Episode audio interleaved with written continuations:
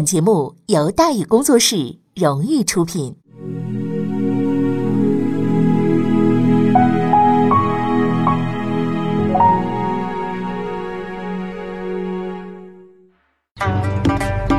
说书唱戏劝人方，三条大道走中央，善恶到头终有报，人间正道是沧桑。给您续上一杯茶，我慢慢的说，您细细的品。听大宇话说。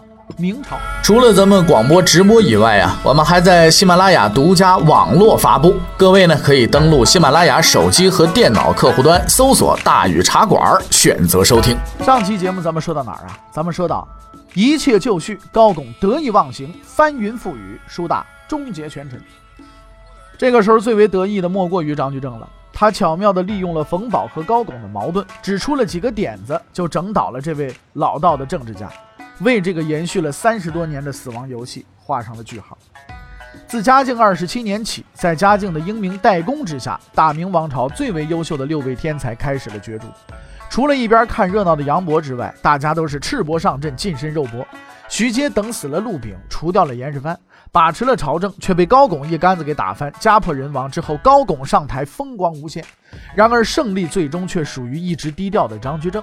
他等到了最后，也熬到了最后，在暗处用一记黑枪干掉了高拱，成为了游戏的终结者。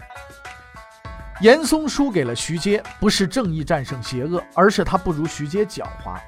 徐阶输给了高拱，不是高拱更正直，而是因为他更精明。现在张居正除掉了高拱，所以事实证明，这个帝国最狡诈、最聪明、最杰出、最精明的天才，就是张居正。张居正心的慌，再见了，我曾经的朋友啊！再见了，我的同僚啊！你的雄心壮志，还是我来替你实现吧。其实我们本是同一类人，有着同样的志向与抱负。我也不想坑你，但很可惜，那个位置太挤了。大臣是我们的棋子，皇帝是我们的傀儡，天下在我的手中，世间已无人是我的对手。好吧，那就开始计划吧。一般来说，当官能混到张居正这个份儿上，也就算是够本了。高拱走了，内阁里就剩下他一人了。但凡有什么事情，都由他批示处理意见。批完之后，找死党冯保批红盖章，他想怎么办就怎么办。啊，皇帝哈哈 上边待着去吧，忽略不计。这位皇帝才十岁，能看懂连环画就不错了，还看懂奏折。加上皇帝他妈妈对他还挺暧昧，孤儿寡母全指望着他了。朝中大臣们也被他治得服服帖帖的。一句话，从高拱走的那一刻起，大明王朝的皇帝就不姓朱啦，姓了张啦。而现在，这位张皇帝打算干一件朱皇帝干不了的事儿。纵观中国历史啊，一个老百姓家的孩子做文官，能做的连皇帝都靠边站，那是登峰造极了。要换个人。作威作福，前呼后拥，舒舒坦坦过一辈子，顺便搞点政绩，身前享大福，身后出小名，这就算是齐了活了，对不对？然而事实告诉我们，张居正不是小名人，是大名人，大的没边儿。但凡有讲中国话的地方，只要不是文盲村，基本都听说过这人。之所以有如此的成就，是因为他干过一件事情。什么事情啊？改革。什么叫改革呀？通俗的解释就是，一台机器啊运行不畅了啊，你琢磨琢磨吧，你是应该怎么处理呀？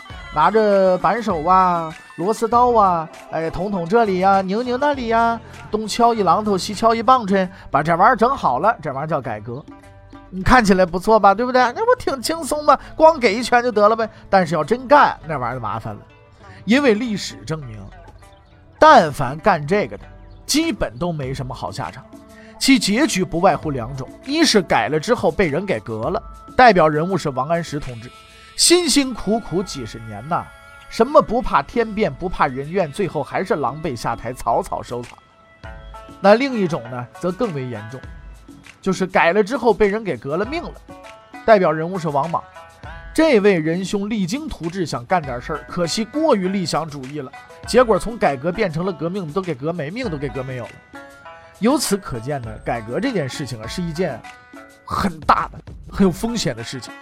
归根结底，因为两个字：利益。你要明白，这个旧机器虽然破，可是大家伙得靠它吃饭。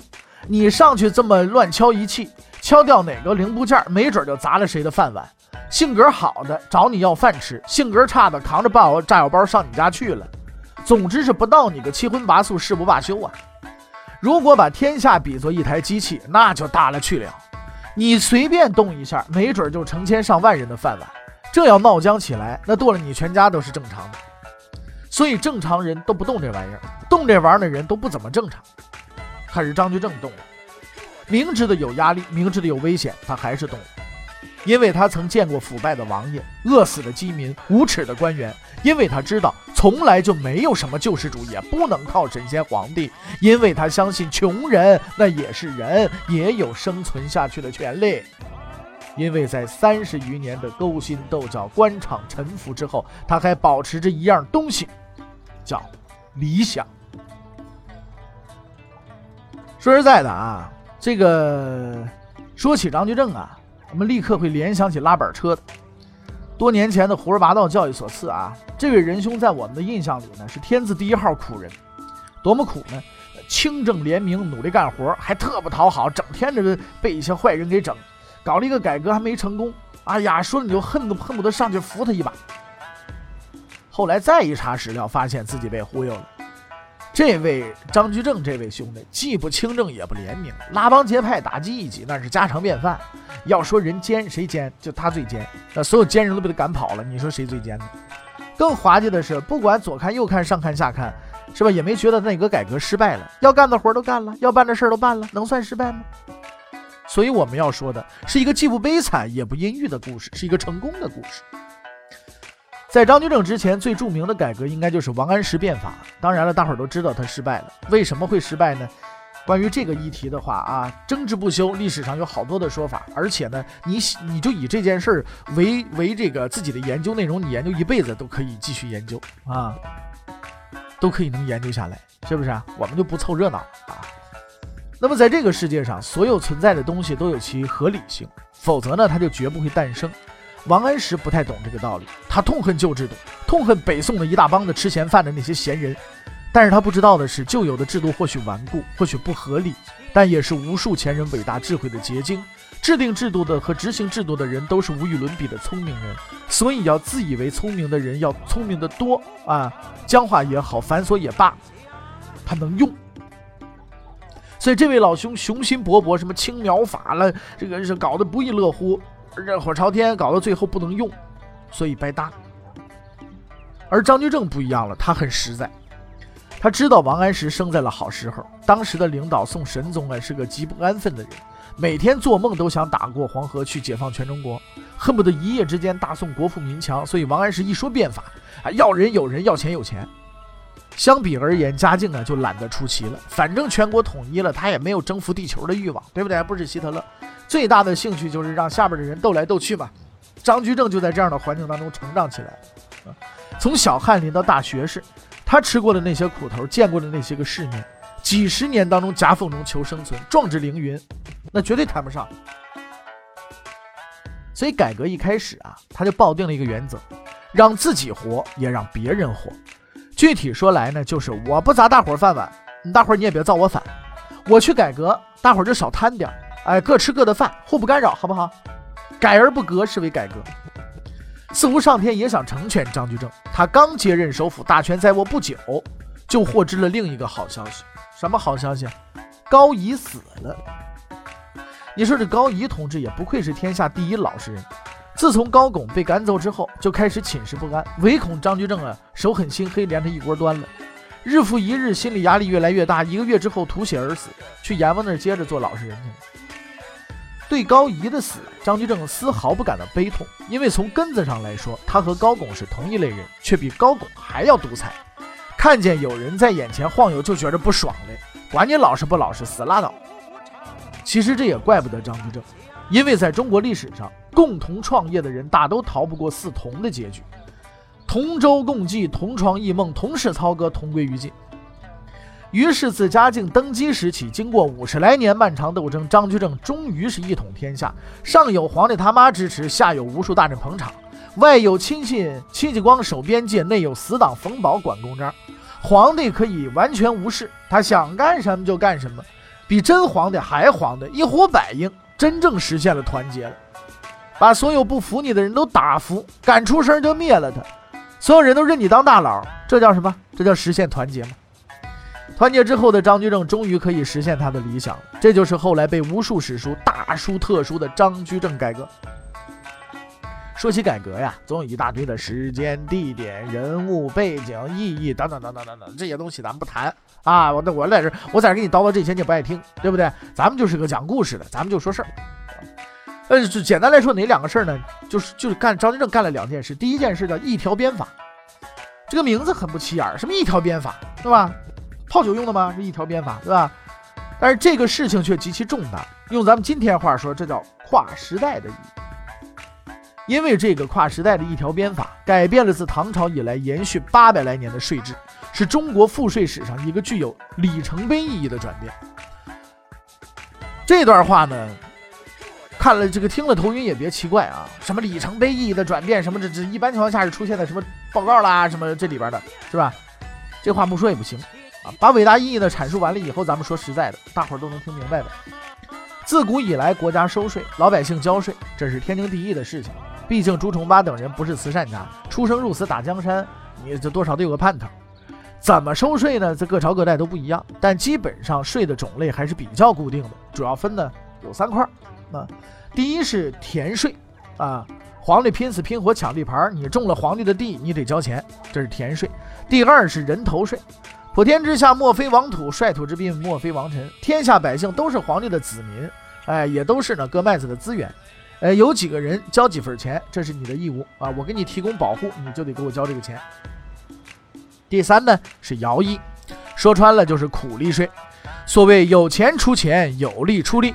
遇到修工程的、搞接待的时候呢，国家不但让你出钱，你还得出力，两手一起抓，一个都不能少。有人可能会说了，那要是我那都是山没田怎么办呢？或者说我有田我不种粮食又怎么办呢？这你不用担心。啊，早就替你想好了，权利可以不享受，义务绝对跑不掉。简单来说就是有什么交什么。你不住山里吗？山里有蘑菇吗？哎，有蘑菇交蘑菇，有木材有木材交木材。田里边你种什么？你你没种粮食，没种粮食你不交粮食。你种什么交什么？种苹果交苹果啊，种棉花交棉花，是吧？你种经济作物你就交经济作物啊，种粮食作物交粮食作物，收起来放仓库，反正一时半会儿也坏不了，对不对？就这么个情况？个本刁民可能会问了，那我要是捕鱼的渔民吧，你又没有冰箱？那鱼总不能放着发臭吧？有办法，你没有冰箱，鱼不能放着发臭，是不是？你们，你别交鲜鱼嘛，你交咸鱼，你不就完了吗？跑不了你小子的，哎。所以就这么着，这就是税。实事求是讲啊，在中国历史上，大一统王朝的统治者呀。除了某一些丧心病狂的或者急等用钱的人之外，对百姓负担都是很重视的。田赋的比例呢，一般都是二十比一，就是百分之五。你收一百斤，你就交交五斤，或者是十比一，百分之十。能收到五比一了，那就算是重税了。从这个数字上来看，老百姓的生活在理论上是能够活得下去的。不过很可惜，仅仅是理论上，说起来是那么回事儿，一操作起来。乱了套了，为什么呀？在实际执行中，各级官吏很快发现，能钻空子捞钱的漏洞实在是忒多了。你比方说啊，你交苹果，你说我交税，我没种粮食，我种的苹果，我交苹果。好，挑三拣四，拿起一个，这个头太小，算半个啊。这有虫眼儿的不能算。你交棉花不是吗？哎呀，你这个棉花成色不好啊，抵一半，你回家再拉一半来吧。这这还是轻的，是吧？最大的麻烦是什么？是徭役，因为田赋和人头税啊，多少能见东西，县太爷是赖不掉的，对吧？徭役这玩意儿不好说了，修河堤、给驿站当差、修路，这都是徭役。完成了任务，就算完成了徭役。那谁来判定你是否完成任务呢？县太爷嘛。这就是所谓的黄鼠狼看鸡了，遇到良心好的还能照实记载，遇到不地道的就捞点好处嘛。你要没钱。大笔一挥，你没干这活啊？有意见？这事儿我说了算。总之就一句话，玩你没商量。无数的老百姓就这么被玩残了，朝廷没有好处，全被地方给包干了。此外呢，这一税收制度啊还有很多麻烦，由于收上来都是东西，林林总总，花样繁多啊，又不方便调用。你比如说吧，这个浙江啊，这个一带呢收上了一大堆粮食，京城里吃不了啊，本地人又不缺。听说西北缺粮，那往那边运吧。一算，嘿，运过去那个粮价啊，啊啊不如那个什么不够运费的呢啊，那别折腾了，放到粮仓里边喂老鼠吧。更头疼的是呢，各地虽然上交了很多东西，除了粮食，还有各种土特产，中药了、药材了、什么柴胡了，是不是啊？这些东西，却没有多少银两。你把这些玩意儿放京城了，又占地方，还得要仓管费。要是遇上打仗了，你总不能说啊，这个各位当兵的这个大头兵兵爷们，我们给你们发棉花吧，你们吃棉花吧。啊，我们弄几两这个药材啊，弄上二斤这个呃枸杞，我们当军饷吧。你这不可能，对不对？在某些吃饱饭的大臣无聊之中，那个想了个馊主意，说你看就是，既然东西这么多。闲着也是闲着嘛，不如拿去给京城的官员们发发工资啊。比如你是户部正六品主事，那按规定你该拿多少工资呢？但是到发钱那天，告诉你国家现金不够了，哈哈，我们现在只能发一部分钱和粮食给你，剩下的呢用棉花来抵啊。不过你放心呐，我到市场上估算过，等价交换，拿这些棉花绝对不吃亏。哎，辛辛苦苦干到头，拿着几袋的棉花回去。老婆孩子吃什么？吃棉花，这也不是棉花糖啊，这玩意儿，对不对？怎么办？这不是搞笑啊！自朱元璋以来，明代官员都这么领工资。一到领工资了，嚯，大车小车的往家拉，有时候是粮食，有时候是药材，个别缺了德的，这个皇帝还给纸币啊，胡乱印刷的不值钱的。早晨领工资，下午呢就去集贸市场兼职当小贩，沿街叫卖了，这玩意儿绝对不在少数。国家吃了亏，百姓受了苦，全便宜中间那帮龟孙子了。于是张居正决定改变这一局面，吸取地方经验，推出一条鞭法。那么这个一条鞭法，它的改变究竟在什么地方呢？欲知后事如何，且听下回分解。